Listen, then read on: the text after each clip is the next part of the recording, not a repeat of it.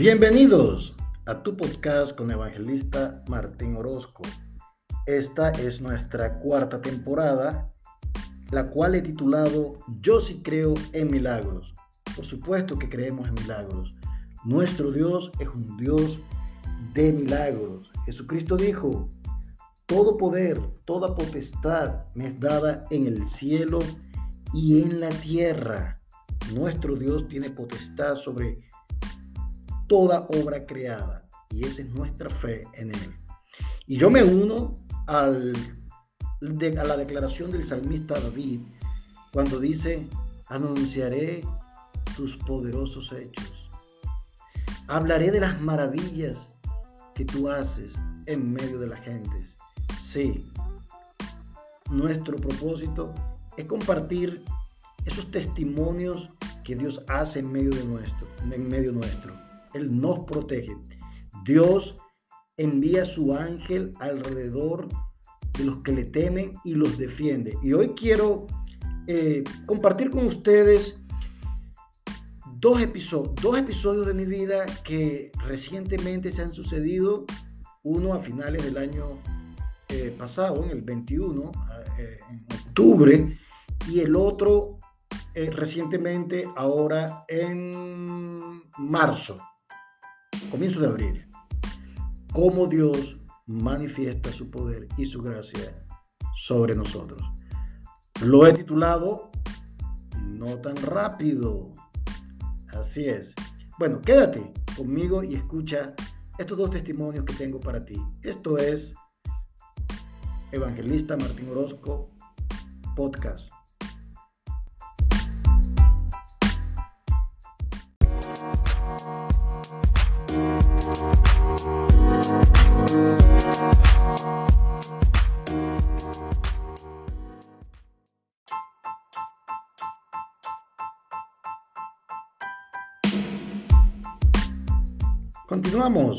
Nuestro podcast con evangelista Martín Orozco.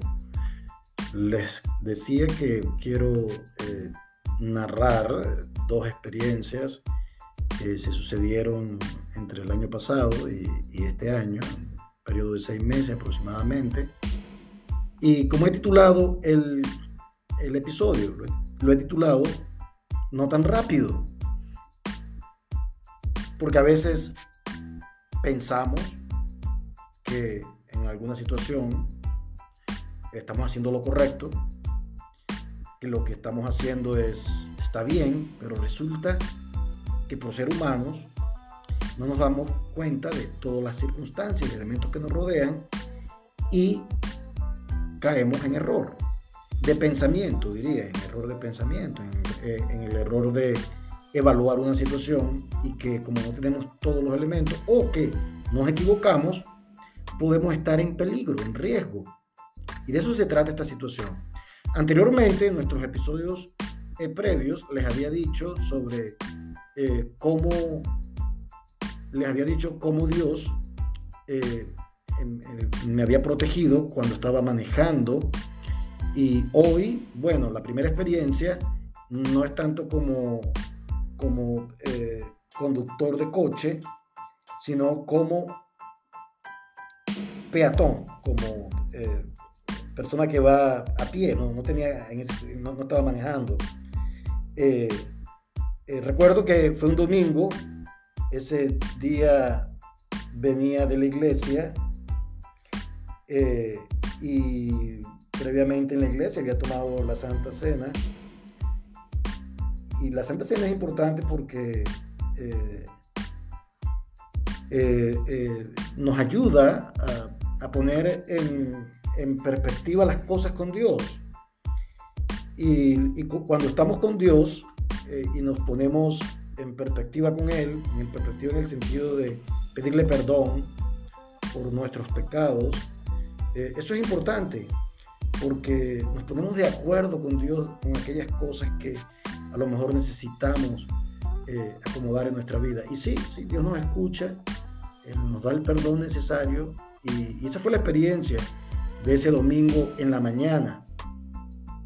Luego de la iglesia salí eh, a comer algo al restaurante y, después de una media hora salgo del restaurante, más o menos una hora aproximadamente, eh, llego a un, a un, paso peatonal eh, y aquí es donde viene la falla de, de evaluar la situación. Por alguna razón yo evalué mal el hecho de dónde venían los carros. yo me pongo en el paso peatonal y miro hacia la derecha, pero resulta que los carros vienen del lado izquierdo. Entonces yo estoy parado mirando hacia la derecha, confiado, no vi carros eh, o coches del lado derecho, ignorando, escúchenme, ignorando que los coches vienen de la izquierda, los carros vienen del lado izquierdo. Entonces yo estoy parado en la acera y, mi juicio en el momento, yo estoy viendo la derecha, todo se ve bien, no hay coche, no, nadie viene, yo digo, yo decido, voy a, pasar, voy a cruzar. Pero cuando, cuando voy a cruzar, resulta que mi pie se quedó estancado, podríamos decirlo, pegado. Yo no pude, no pude avanzar porque, porque mi pie izquierdo no pudo dar el, paso de, avanzar. Y bueno, yo me detuve y cinco segundos después que, cinco, diez segundos después que yo, sí, cinco segundos aproximadamente que yo me quedo allí, pasa un coche que viene del lado izquierdo a todas estas yo, yo estoy mirando siempre a la derecha, por error de cálculo mental, por error de, evaluar la situación. Y allí vemos cómo Dios me dijo, no tan rápido, quédate aquí. Dios no me permitió seguir avanzando. Yo no avancé ni siquiera por, por, porque no lo decidí. Yo traté de hacerlo, porque yo cuando usted va a caminar, usted mueve el pie. Eso es lo más sencillo que hay, ¿cierto? Pero mi pie no me, me dio. ¿Y saben qué? Dios me protegió ese día. Su gracia y su poder. Es como dice el Salmo, Él envía ángeles alrededor de ti. Yo creo que el ángel allí me puso su, su pie sobre el mío. Usted no se mueve, no tan rápido. Porque cuando nuestra mente falla, cuando nuestra capacidad de evaluar una situación falla, allí está Dios, siempre. Bien, este es el primer episodio que, de, hoy que les quería, la primera experiencia que les quería compartir y les quiero animar a que siempre tengan una oración en su corazón, porque Dios escucha tus oraciones, aunque sea en silencio. Hoy leí un versículo que dice, que Dios conoce el corazón de los hombres. Estás caminando, ora. Estás comiendo, ora. Habla con tu Padre. Te acabas de despertar, haz una oración a tu Padre que está en los cielos. Te vas a acostar, haz una oración a Dios. Él está allí presente en todo tiempo. Quédate conmigo para nuestra segunda parte de cómo Dios interviene cuando menos lo esperas. Contigo, evangelista Martín Orozco.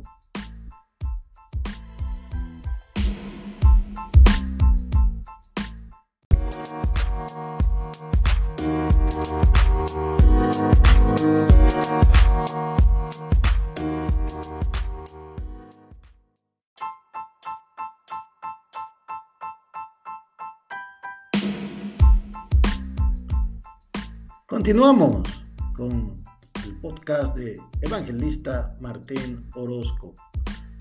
Les comentaba en el relato anterior cómo aún cuando tú te equivocas en, un momento de juicio, en un momento de tomar una decisión equivocada, Dios te protege. Imagínense yo mirando simplemente a la derecha cuando los carros vienen de la izquierda eso fue un error garrafal de, pensamiento, de actitud, psicomotor, de memoria, un error humano, un error garrafal, que muestra lo vulnerable que somos. A veces pensamos que como humanos no las sabemos todas, pero cuando a veces vienen cosas pequeñas, nos podemos equivocar. Ahora, en la segunda parte de nuestro episodio, quiero eh, comentar también una experiencia. Esta fue a, finales de, marzo, comienzos de abril de este año. Aquí ya no estoy como peatón, sino estoy como, eh, eh, como conductor, estoy manejando. Vengo por una autopista o por una autovía, como llaman aquí en España, aproximadamente unos 115 kilómetros por hora. estoy en mi carril derecho, que es de circulación normal, y eh, la autovía se convierte en carretera. Eh, carretera, eh, la velocidad se reduce, para los que no saben, de 120 a 90. Entonces, yo en ese proceso de reducir velocidad, aproximadamente estoy, antes de llegar a la carretera, estoy en 110, 115, pero justamente delante de mí hay un señor que supongo que redujo bastante la velocidad y me está literalmente obstruyendo porque yo necesito eh, seguir con el, curso de mi, de mi, velocidad, reducirla a su tiempo y en ese mismo proceso de que la, autovía se convierte en carretera, eh, sucede esto, es algo muy rápido y yo, bueno, reduzco, la, la opción era reducir velocidad, pero en el momento yo pensé, voy a adelantarlo. Él está lento, yo vengo a mayor velocidad, así que es válido. Eh, el límite de velocidad todavía está en los 120 y yo lo voy a adelantar a él. Entonces yo pensé la necesidad de adelantarlo, pensé porque quería adelantarlo y lo vi como la única opción para continuar con el curso de, mi camino. Pero y aquí es donde yo quiero eh, hacer un paréntesis y decir, a veces usted quiere algo Usted piensa hacer algo, usted sabe que lo necesita, pero no lo hace. ¿Qué caso sería eso? Prácticamente eh, es poco común, ¿no? Porque cuando usted quiere algo y sabe que lo necesita, usted lo hace.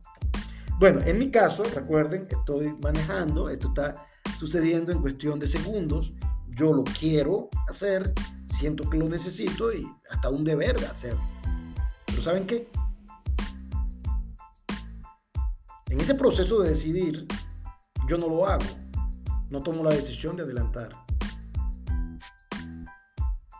Y no hago porque no tengo conciencia de tal vez del tiempo, solo que no lo hice. Siete, ocho segundos después, viene un camión de frente. Y yo me quedé paralizado.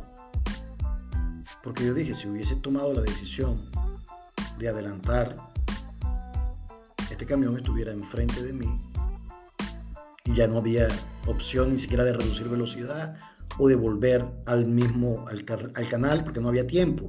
Esto sucede tan rápido.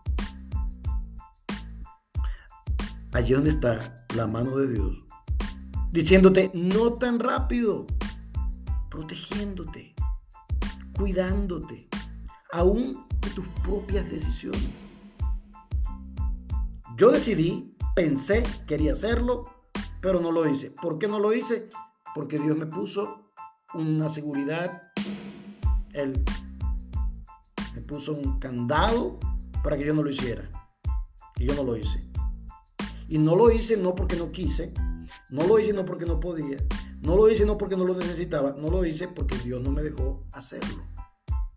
Simplemente fue algo natural.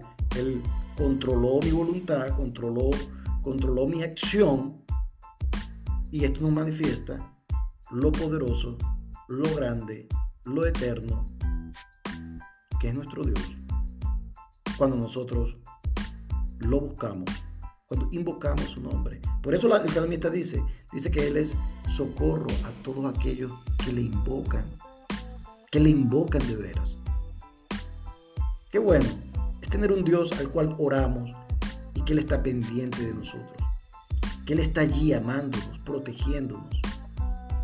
Este testimonio lo digo para que tú tengas la motivación de confiar en Dios en todos los aspectos de tu vida.